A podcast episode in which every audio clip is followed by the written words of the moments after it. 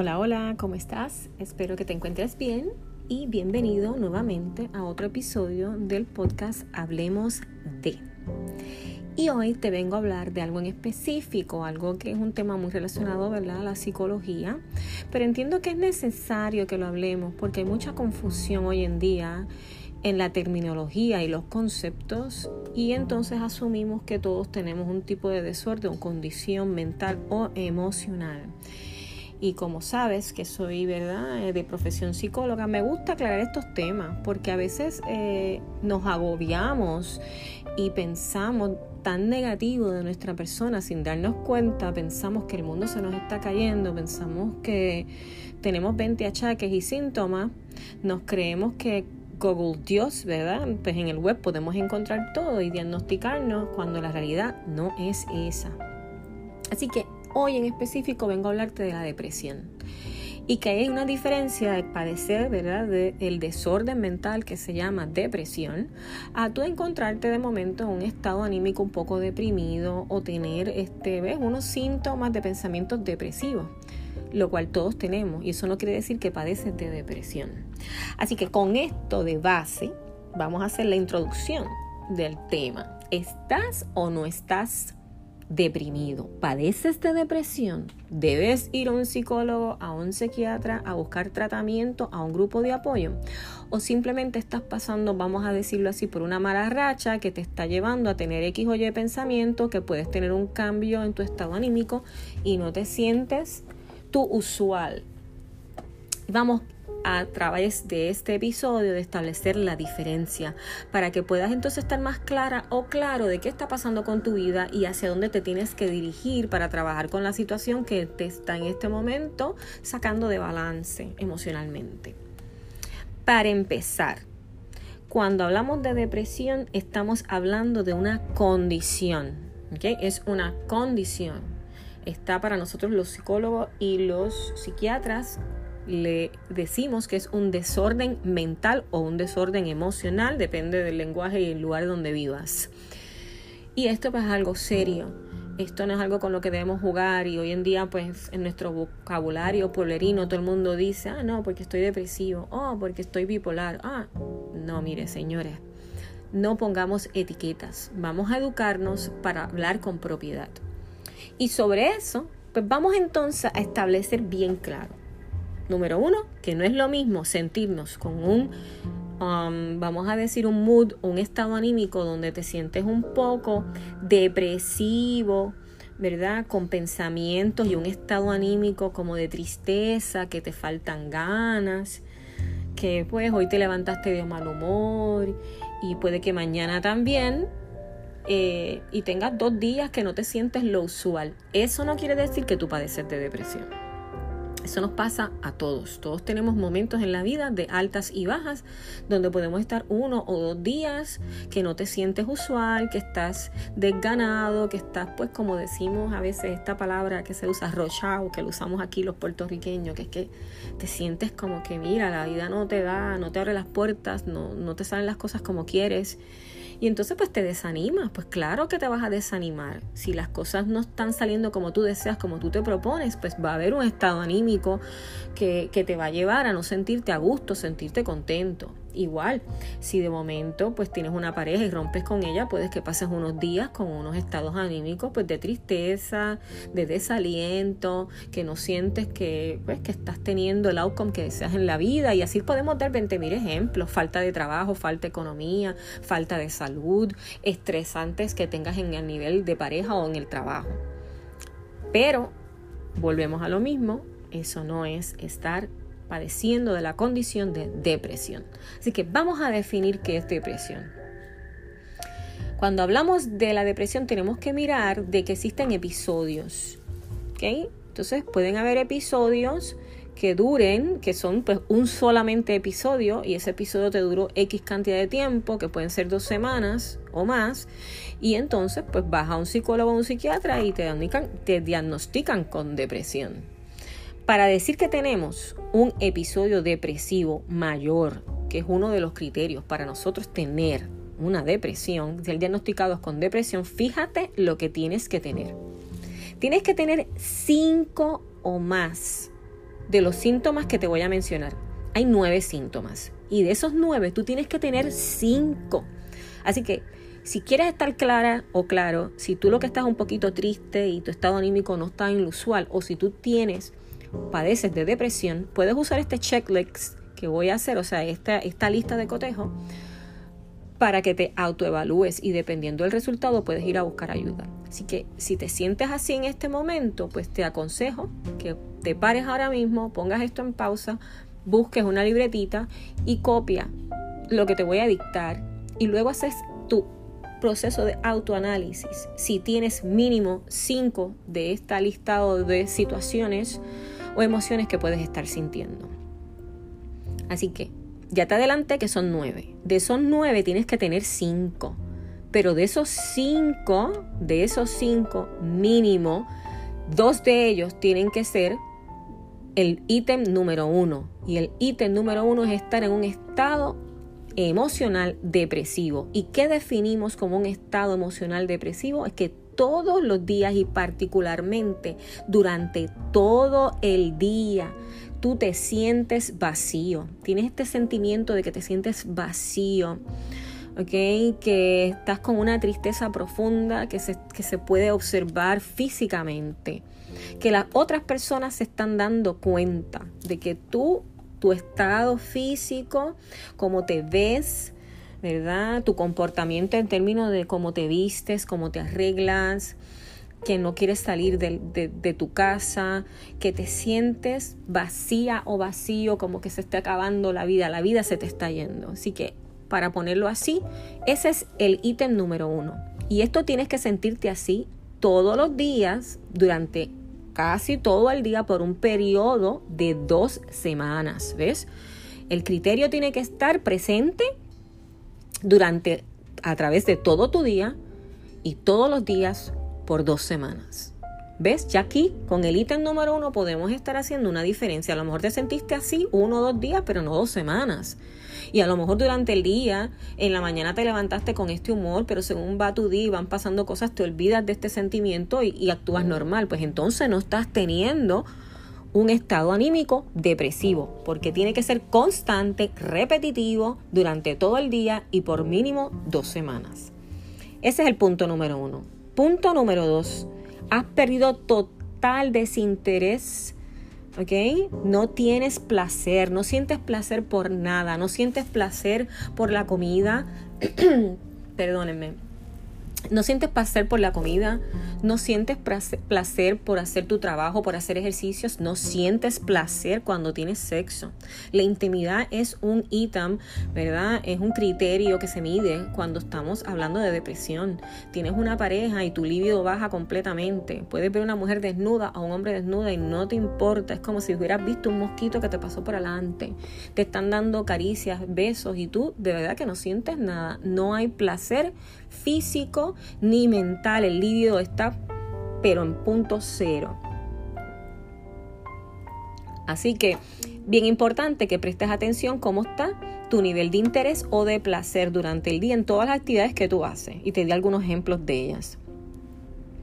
Hay pérdida o aumento significativo de peso. Hay personas que cuando están en una depresión dejan de comer porque se les cierra el estómago y otras les da lo contrario, les da con comer. Así que otro de los criterios, que es el número 3, es que subas mucho de peso o bajes de peso de momento, de la nada.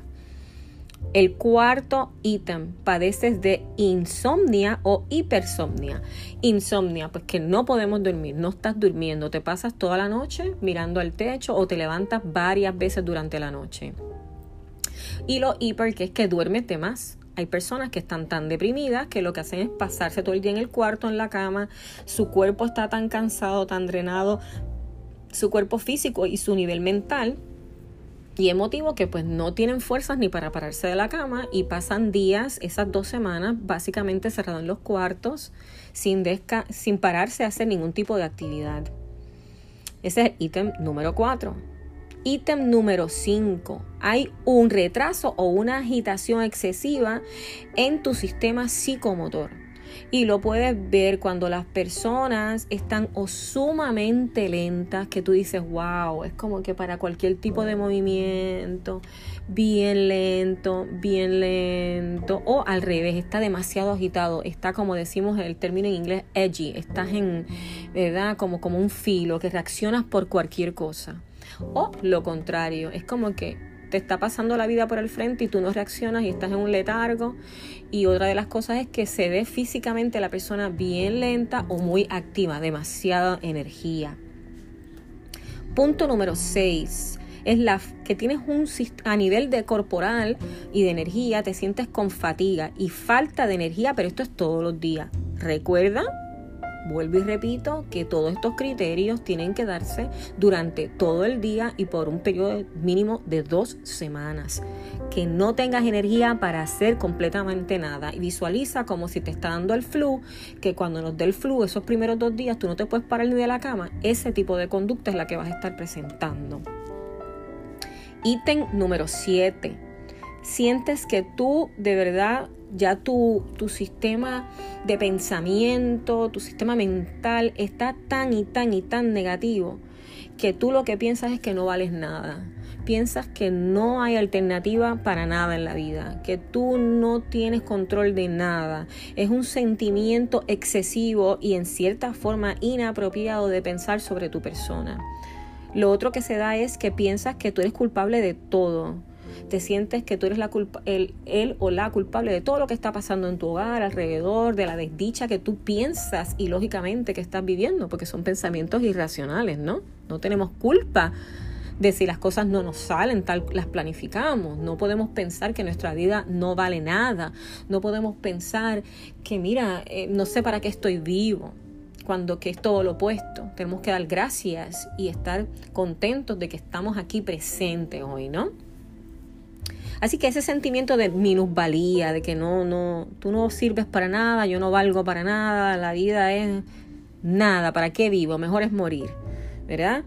Y esto te lleva a otro de los criterios, que es que pensamientos recurrentes sobre la muerte. Te visualizas de que la vida no importa, que te vas a morir, que para qué estar vivos. Y entonces, pues aquí, dependiendo de cuán severa es esa depresión, esos pensamientos pasan de simplemente pensar en la muerte a pensar en que no deseas vivir, en que pensar que quieres atentar contra tu vida, ¿verdad? Entonces ya empiezas a tener una ideación suicida y las personas que no buscan ayuda pues pueden llegar entonces hasta el intento suicida. Ideación es cuando estoy pensando en que me quiero morir y me voy a matar y, entonces intento suicida es como ya de pasar el plan de pensarlos a que atento contra mi vida y me tomo las pastillas o me corto las venas o trato de intoxicarme.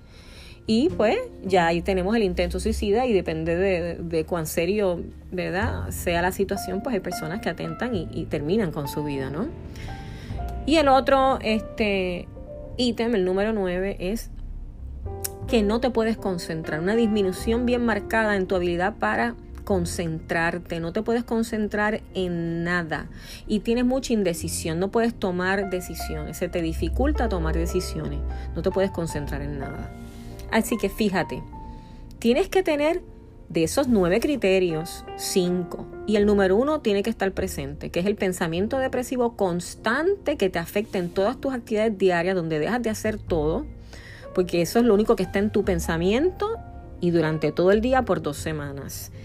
Tienes que cumplir con el criterio número uno, que es ese. De esos criterios, el número uno tiene que estar presente. Y luego vas a ver los otros que te dije. Falta de interés o placer, pérdida o aumento de peso, insomnia o hiperinsomnia, agitación motora o retraso en tu sistema motor, fatiga excesiva o pérdida total de energía, pensamiento de minusvalía y de pensamientos de muerte y la inhabilidad de concentrarte constantemente o de tomar decisiones. Ahí tienes los nueve criterios. Cinco tienen que estar y el número uno, que es el pensamiento y el estado anímico depresivo, tiene que estar obligatorio, es mandatorio y tiene que sentirse durante todo el día por un periodo de dos semanas. Espero que esto te haya aclarado un poco lo que es sentirnos de momento, en un estado, en una situación donde tú no te sientes, ¿verdad? óptimo, que tienes, puedes tener un pensamiento depresivo, puedes sentirte este, un estado anímico depresivo, pero eso no es lo mismo que tener un episodio mayor depresivo, que es entonces el criterio que utilizamos los psicólogos y los psiquiatras para diagnosticar a una persona con depresión. ¿Ok? Así que, importante que hagas un proceso autoevaluativo y si eres una persona que en este momento no te estás sintiendo, ¿verdad? Anímicamente como de costumbre y estás notando un cambio en, en cómo te sientes anímicamente, repasa este episodio de este podcast. Evalúa esos nueve criterios. Observa si de esos nueve criterios tienes cinco. Si cumples con los cinco y marcando el número uno que te di y este comportamiento que estás expresando se está dando en un periodo de durante todo el día, por un periodo de dos semanas continuas, debes ir a buscar ayuda. Debes ir a buscar ayuda en un psicólogo para que puedas identificar cuál es la razón que te está causando este, estado anímico, buscar herramientas y si dentro de ti y con la ayuda de un terapista no puedes trabajar esta situación, entonces es recomendable que visites entonces la medicina multidisciplinaria que es incluyendo entonces a un psiquiatra o un naturópata, porque no tenemos que siempre ir a un psiquiatra, podemos tratar con los medicamentos naturales y entonces incorporar estas estrategias médicas que podemos utilizar para facilitar nuestro proceso y nuestra recuperación. Pero no dejes y tomes, o sea, ambas cosas están mal. Y cuando digo ambas es cuáles. Está mal e inapropiado de que nos estemos autodiagnosticando y pensando que porque hoy tengo un día mal y en dos días pues he estado bluish, como decimos, nos sentimos pues así tristones, ya yo digo que tengo depresión. Y también está mal que yo sabiendo que tengo ya más de una semana sintiéndome de con estos criterios que he hablado, con este estado anímico así, que yo no acepte que algo está ocurriendo conmigo y no estoy haciendo un plan activo para salir de esto buscando ayuda exterior fuera de mí que me puedan apoyar y me puedan ayudar en estos procesos. Espero que esto te sirva de ayuda a identificar cómo te sientes y que te dé la fortaleza para que te des cuenta que mira, todos pasamos por situaciones. Todos podemos pasar por un periodo y en un episodio mayor depresivo que puede durarnos dos semanas, pero si buscas ayuda vas a salir de esto. Las personas que no buscan ayuda y continuamente se están sintiendo así, ya entran en otra categoría que no es tener depresión, sino es tener distimia. Y la distimia es una depresión crónica, es cuando la persona vive en depresión constantemente. Y eso es lo que queremos evitar. Recuerda que todos tenemos el poder interior. Todos tenemos el poder interior para salir hacia adelante. Está en la forma y en el tesón que tú le des a la situación. Número uno, siempre conocerte, siempre conocerte. Es bien importante estar bien claros quiénes somos, qué queremos y hacia dónde vamos. Es bien importante el amor propio, porque el amor propio es lo que te lleva a estar observando al observador, que eres tú y poder identificar con tiempo lo que no está a tono en tu vida, lo que no está como debe estar, para que entonces alcances a buscar y te muevas a buscar las herramientas que necesitas para volver a poner tu vida en balance. Bueno, queridos amigos, espero que esto les haya sido de ayuda y nos vemos en la próxima. Bendiciones y besos para todos.